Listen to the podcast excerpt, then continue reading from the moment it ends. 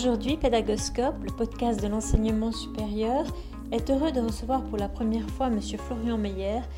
Florian Meyer est professeur agrégé au département pédagogie de l'Université de Sherbrooke euh, au Québec et on est d'autant plus content de, l'accueillir qu'on a énormément d'auditeurs québécois, à peu près le 10% des auditeurs de Pédagoscope. On les remercie au passage. Alors, euh, on a demandé à Florian euh, comment on pouvait accompagner au mieux les étudiants qui finalement, comme leurs enseignants d'ailleurs, sont amenés à, à, continuer leur apprentissage dans cette situation de crise sanitaire qui dure et qui n'en finit pas de durer. Alors on l'écoute.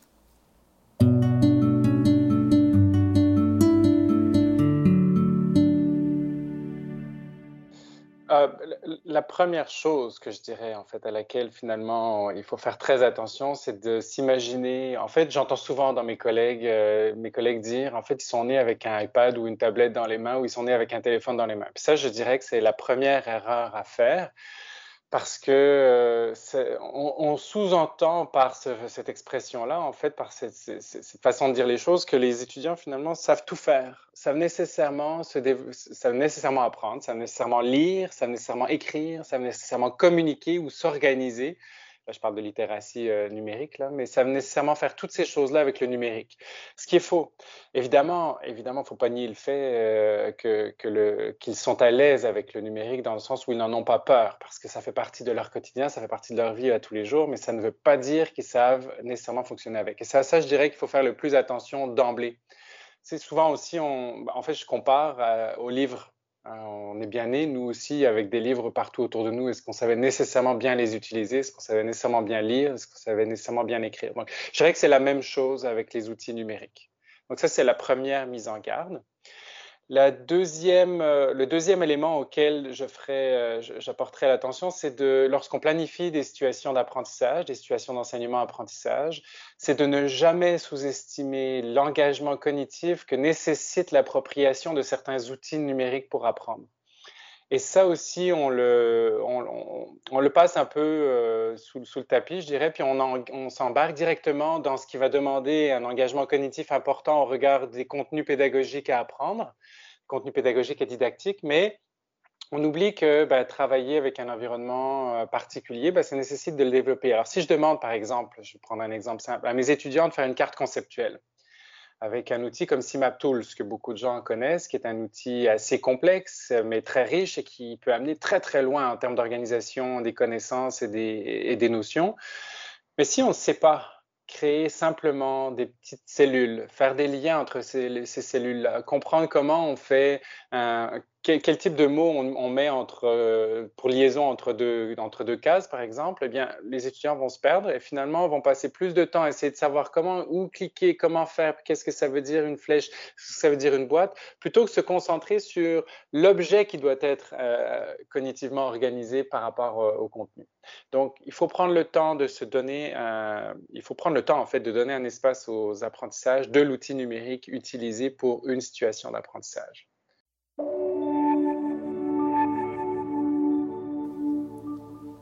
Alors dans la situation actuelle, ça fait déjà plus d'une année que les étudiants ont appris à travailler à distance, que les enseignants ont appris à enseigner à distance et que ces derniers partent parfois du principe que voilà, c'est bon, c'est fait. Maintenant les étudiants, ils savent utiliser les outils nécessaires, ils savent comment s'organiser pour euh, travailler à distance et apprendre à distance. Est-ce que vous êtes d'accord avec ces enseignants ou est-ce que vous avez des compléments d'information à leur donner? C'est sûr qu'il y a eu un apprentissage, on ne peut pas le nier. C'est sûr qu'il y a eu une, habitude qui se sont faits, les éléments se sont des, enfin les, activités se sont développées, les étudiants ont développé certaines stratégies, euh, les profs aussi, on a développé un certain nombre de stratégies, on s'est un peu mieux structuré nos contenus, structuré nos espaces pour apprendre en ligne, structuré aussi les ressources qu'on communique aux étudiants dans le cadre des activités qu'on propose. Donc c'est sûr que les choses se sont améliorées. Est-ce que c'est terminé? Est-ce qu'il reste encore un petit peu de travail à faire? J'aurais tendance à dire que oui, euh, parce que parce qu'on peut toujours apprendre, d'une part, parce qu'on peut toujours affiner nos processus, parce que, euh, eh bien, c'est pas parce qu'on est à l'université que les apprentissages sont terminés, donc il faut aussi aider les étudiants à structurer, et puis, euh, puis parce qu'il y en a tellement d'outils numériques, et que chaque étudiant se retrouve devant des professeurs, des chargés de cours qui ont une manière différente de les utiliser également et de les présenter. Ce qui veut dire qu'il y a toujours une adaptation, il y a toujours un apprentissage à faire.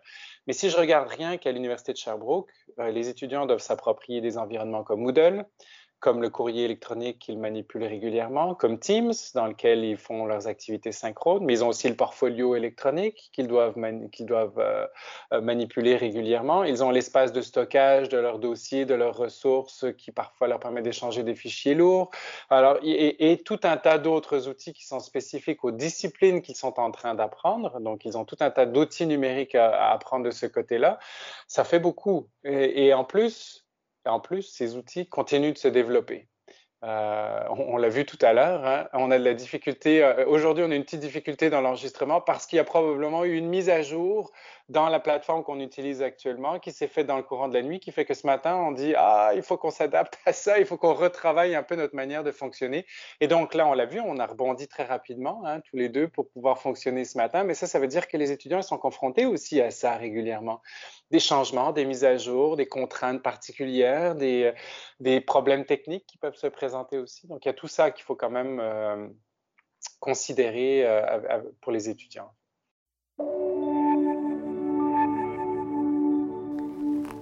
Hmm, la multiplicité des environnements d'apprentissage, en effet. Si chaque enseignant utilise son outil de visioconférence, son espace de stockage, un, outil de lecture collaborative, un outil de sondage, Moodle, et puis peut-être encore un autre outil qui lui paraît pertinent, et que ça est multiplié par le nombre d'enseignants, eh bien pour un même étudiant, ça fait énormément d'environnements d'apprentissage différents. Alors, qu'est-ce qu'on peut donner comme conseil aux enseignants pour qu'ils ne tombent pas dans ce piège-là aussi? Ben, euh, moi, je pense qu'il faut de toute façon faire connaissance avec nos étudiants. Je pense que c'est il y a des espaces d'apprentissage formatif que l'on doit développer euh, quand on fait de l'apprentissage en ligne, en particulier de la formation à distance. Si je me concentre sur la formation à distance, disons dans un premier temps, il ne faut pas euh, oublier que les étudiants sont souvent autonomes. Donc, il faut leur donner tous les outils pour qu'ils soient. en fait, on leur impose cette autonomie-là, là, de fait, parce qu'ils sont à distance. Donc, il faut qu'on leur donne les outils pour qu'ils puissent développer leur autonomie, qu'ils puissent fonctionner dans cette autonomie-là. Alors moi, ce que je recommanderais, c'est de, donner des espaces formatifs informels dans lesquels on peut explorer sans crainte les différents outils, les différentes, euh, les différentes fonctions que l'on veut qu'ils manipulent, les différentes stratégies même que l'on veut qu'ils développent euh, dans, dans, le cadre de leur cours, sans qu'ils aient la, la peur de l'évaluation qui est associée à ça, donc la peur de l'échec ou la peur de la remise en question. Donc, des espaces formatifs exploratoires sont extrêmement importants. Quand on planifie des cours en ligne, euh, eh bien, il faut définir ces espaces-là. Donc oui, il y a les espaces, par exemple, de communication formelle où les étudiants vont déposer des travaux, des réflexions qui peuvent être évaluées, coévaluées ou qui peuvent être objets finalement d'une construction complémentaire pour d'autres travaux à venir. Mais il doit y avoir aussi des lieux euh, qui permettent les échanges informels, qui permettent de, déposer des, de déposer des, des, essais, des, des, brouillons de quelque chose. Donc, quand je parlais de CIMAP Tools tout à l'heure, moi, je fais dans chacun de mes cours un espace euh, où je leur dis, vous créez une carte. Alors, je vous lance un sujet un peu ludique euh, un peu contemporain ou sur un sujet d'actualité. Puis je dis exprimez-vous là-dessus librement. Puis d'abord, ça va nous permettre de un de faire connaissance, à vous de deux d'explorer cet outil-là sans crainte. Et puis ça va créer aussi des liens entre vous, entre nous, pour parler de choses et d'autres simplement sans se, se tracasser avec le cours. Donc oui, c'est compliqué parce qu'on a l'impression que c'est un temps qui est perdu on se dit, oui, mais là, moi, j'ai n'ai pas beaucoup de temps dans mon trimestre pour faire tous les cours que je dois faire, pour amener tous les contenus que je souhaite leur ramener. Alors, si je passe en plus du temps à, s'approprier ce genre d'outils-là, c'est pas. Mais il faut voir que c'est un gain après, a posteriori. C'est un gain dans la capacité après de s'engager cognitivement sur l'objet du cours et non pas sur l'outil technologique lui-même. L'autre chose, si je peux me permettre peut-être de déroger un tout petit peu de la question, mais c'est de faire attention. Euh, le mieux est l'ennemi du bien, c'est-à-dire qu'on on pourrait se, dire qu'on va utiliser 36 outils numériques particuliers parce qu'on se dit les étudiants, ils aiment ça, ils aiment ça, avoir euh, la, ils, ont besoin d'être stimulés, ils ont besoin de choses différentes. Moi, j'aurais tendance à dire faisons attention. Faisons attention de n'utiliser que un ou deux outils technologiques parce que l'on sait qu'ils sont pertinents pour les activités que l'on veut mener, puis on s'arrête à ça Euh, c'est-à-dire qu'on euh, essaye de, ne pas submerger les étudiants de quantité d'outils numériques euh, trop compliqués. Alors, si on utilise déjà, comme je le disais, par exemple, Moodle, Portfolio et Teams, bien peut-être qu'un outil comme Tools en plus de ça, ça suffit. Peut-être que dans d'autres situations, ça peut être de la modélisation, de la production vidéo, ça pourrait être la création de fiches multimédia dans des, bases de données, par exemple. Mais j'en ajouterai pas plus, c'est-à-dire un outil de plus par rapport aux outils réguliers, c'est déjà déjà pas mal et ça permet de cibler euh, pas mal d'apprentissage. L'autre chose aussi qu'il faut arriver à comprendre, c'est que le, focus, le focus n'est pas nécessairement uniquement sur le prof, il peut être sur les étudiants. Alors, il ne faut pas sous-estimer non plus les connaissances des étudiants du point de vue du numérique. Alors, je disais, ça peut paraître paradoxal, je disais, il faut pas penser qu'ils sont nés avec un iPad dans les mains et que donc ils savent tout faire, mais à l'inverse, ils en connaissent des outils. Alors, pourquoi ne pas les amener à leur dire, bah, utilisez l'outil avec lequel vous êtes confiant ou euh, que vous connaissez déjà, euh, montrez-moi comment vous savez vous en servir, ce qu'il permet de faire, et puis à ce moment-là, moi, je vous dirais, oui, ça vient avec l'activité, ça, ça, ça, me, va. Alors, je reviens à CIMAP Tools. Moi, j'adore CIMAP Tools, hein, de toute évidence. C'est un outil que j'aime beaucoup utiliser. Oui, mais beaucoup... nos auditeurs, je fais juste une petite parenthèse. On le remettra sur la page correspondant euh, à l'épisode. On mettra quelques liens vers CIMAP Tools. Oui, tout à fait. Alors donc, moi, j'utilise beaucoup Tools, mais beaucoup euh, de mes étudiants vont dire oui, mais moi, je suis plus à l'aise avec euh, les cartes euh, heuristiques, par exemple. Donc, vont utiliser MindMeister ou vont utiliser même l'organisation schématique que l'on propose dans PowerPoint. Certains vont me dire, moi, je préfère le faire dans PowerPoint, je me sens plus à l'aise pour créer ça. Ben, moi, ça, me convient parfaitement parce qu'ils vont vers quelque chose dans quoi ils sont à l'aise et en même temps, les fonctions que je souhaite retrouver, je les retrouve dans ces outils-là. Donc, moi, à ce moment-là, je me, je, je me, replie sur l'étudiant en disant, ben, si tu es plus à l'aise avec ça, va avec ça. Moi, ça correspond de la même manière aux cibles d'apprentissage. Donc, c'est ça aussi, laisser un peu de place à ce qu'ils maîtrisent déjà. On voit beaucoup d'articles en ce moment qui parlent des étudiants, de leur état d'esprit, de leur humeur, de leur fatigue, de la lassitude qu'ils éprouvent, il revendique d'ailleurs le droit de revenir en présentiel.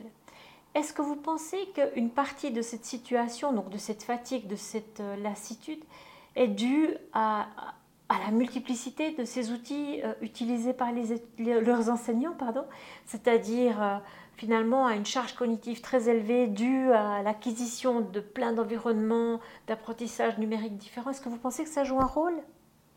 Oui, ça peut y contribuer.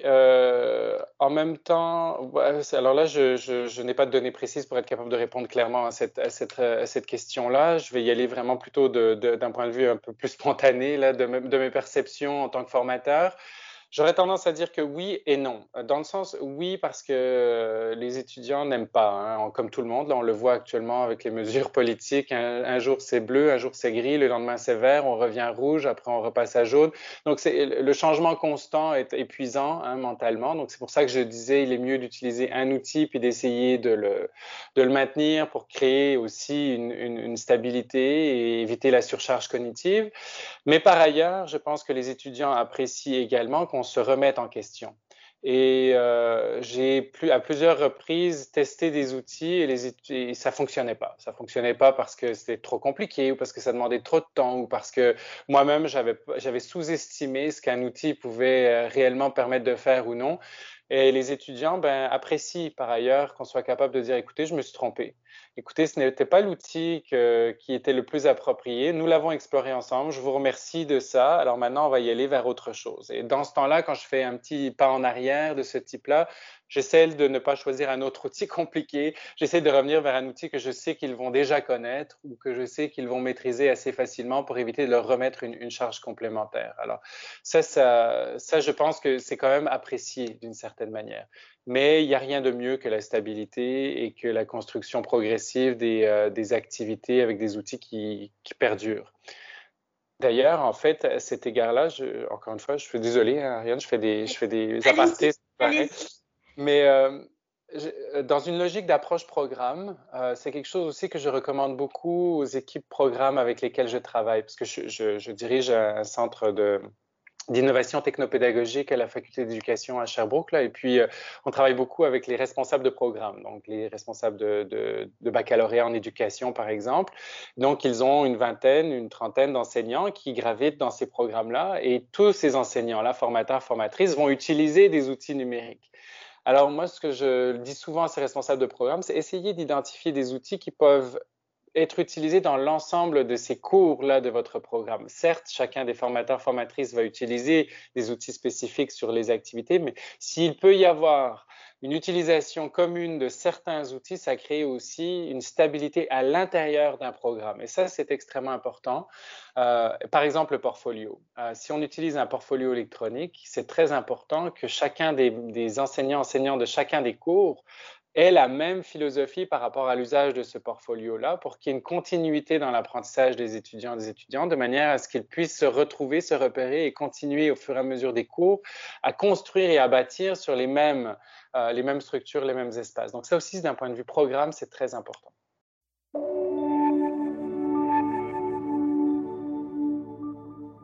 Merci pour cette réponse très détaillée. Le mot de la fin, Florian, on arrive déjà à la fin de l'épisode? Vite. ben, le, mot de la fin, c'est que je pense qu'il faut se, faut se faire confiance euh, aussi soi-même et, euh, et, faire confiance à nos étudiants, nos étudiants. Je pense que c'est ça qui est important avec le numérique, c'est qu'on euh, et, je m'adresse ici peut-être plus aux personnes craintives à l'égard du numérique ou un peu plus technophobes, on va dire. c'est de ne pas avoir peur, de ne pas avoir peur de se tromper, comme je le disais, de ne pas avoir peur de faire confiance aux étudiants, mais de ne pas avoir peur non plus d'apprendre avec les étudiants, parce que ça, c'est extrêmement enrichissant et c'est vraiment chouette, parce qu'ils ont beaucoup à nous dire, mais on a aussi beaucoup à leur apporter, parce que euh, oui, on ne peut pas connaître toutes les fonctionnalités des outils, et eux non plus. Par contre, ensemble, on peut aller très, très loin dans, dans ce que les outils nous offrent, et ils nous offrent beaucoup, beaucoup de possibilités.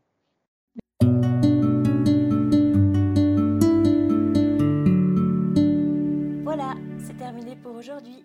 Un grand merci d'avoir écouté cet épisode. J'espère que le format vous a plu. Si oui, dites-le moi avec 5 étoiles ou même un petit cœur sur iTunes. Et si vous n'êtes pas fan d'Apple, ce n'est pas grave, il y a d'autres manières d'aider et de soutenir Pédagoscope, comme partager ce podcast avec deux ou trois de vos collègues et vos amis peut-être. Cela m'aidera énormément à poursuivre cette initiative et qui sait, cela les aidera peut-être eux aussi. Vous retrouvez cet épisode et plein d'autres ressources sur pédagoscope.ch. N'hésitez pas à me faire part de vos commentaires ou même à postuler pour participer à un épisode de Pédagoscope si vous le souhaitez. Merci et à très vite pour un nouvel épisode.